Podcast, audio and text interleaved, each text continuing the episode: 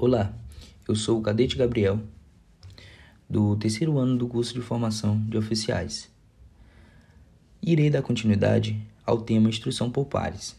Sendo mais específico, eu irei trazer os benefícios que a instrução entre os pares proporciona à aprendizagem, como forma de despertar o interesse dos alunos para os conteúdos estudados em sala de aula. E nós sabemos que esse fato constitui um dos maiores desafios impostos aos docentes hoje em dia.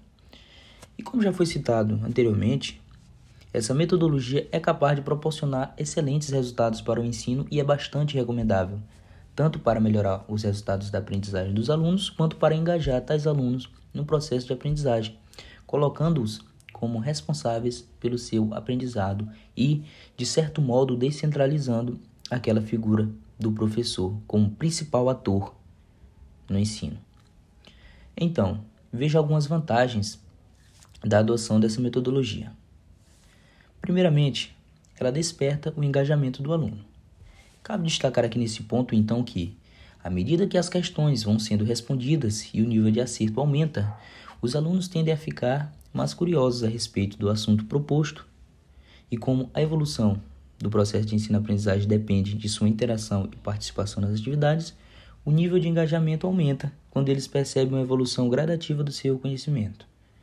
Outro ponto positivo a ser destacado é que a metodologia instrução por pares estimula que o aluno assuma uma postura proativa.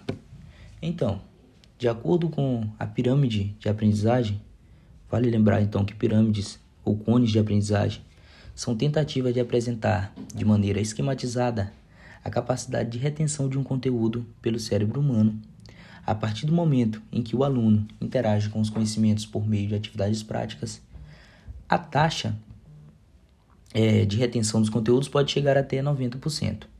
Nesse sentido, então, a instrução por pares possibilita que o aluno firme-se como agente na produção do próprio conhecimento e deixe a passividade que assume em uma aula expositiva na qual o professor é o único que participa ativamente da disciplina. Além disso, a instrução por pares confirma a tendência das metodologias ativas de aprendizagem. De que modo?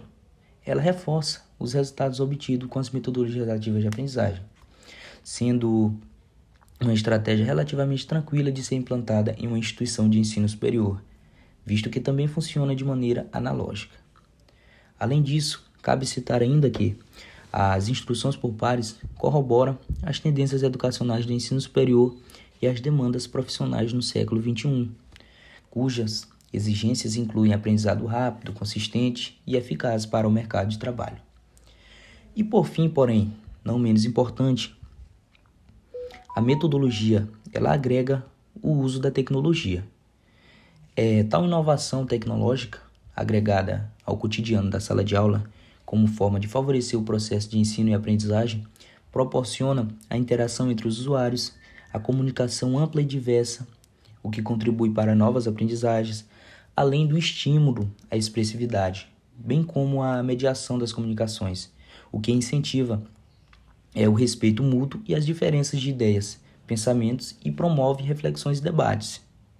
Então, podemos inferir que uma instituição de ensino não apenas encontra-se com a realidade da atual geração dos alunos universitários, quando adota é, quando agrega o uso de tecnologia.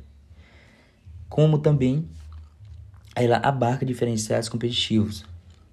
Posso concluir minha participação deixando o seguinte recado: para que uma instituição de ensino desenvolva uma aprendizagem cada vez mais moderna e capaz de gerar real valor para os alunos, aumentando seu desempenho em sala de aula e, por consequência, em seu futuro profissional, essa instituição precisa se apropriar de metodologias ativas de aprendizagens, como é o caso da instrução entre pares.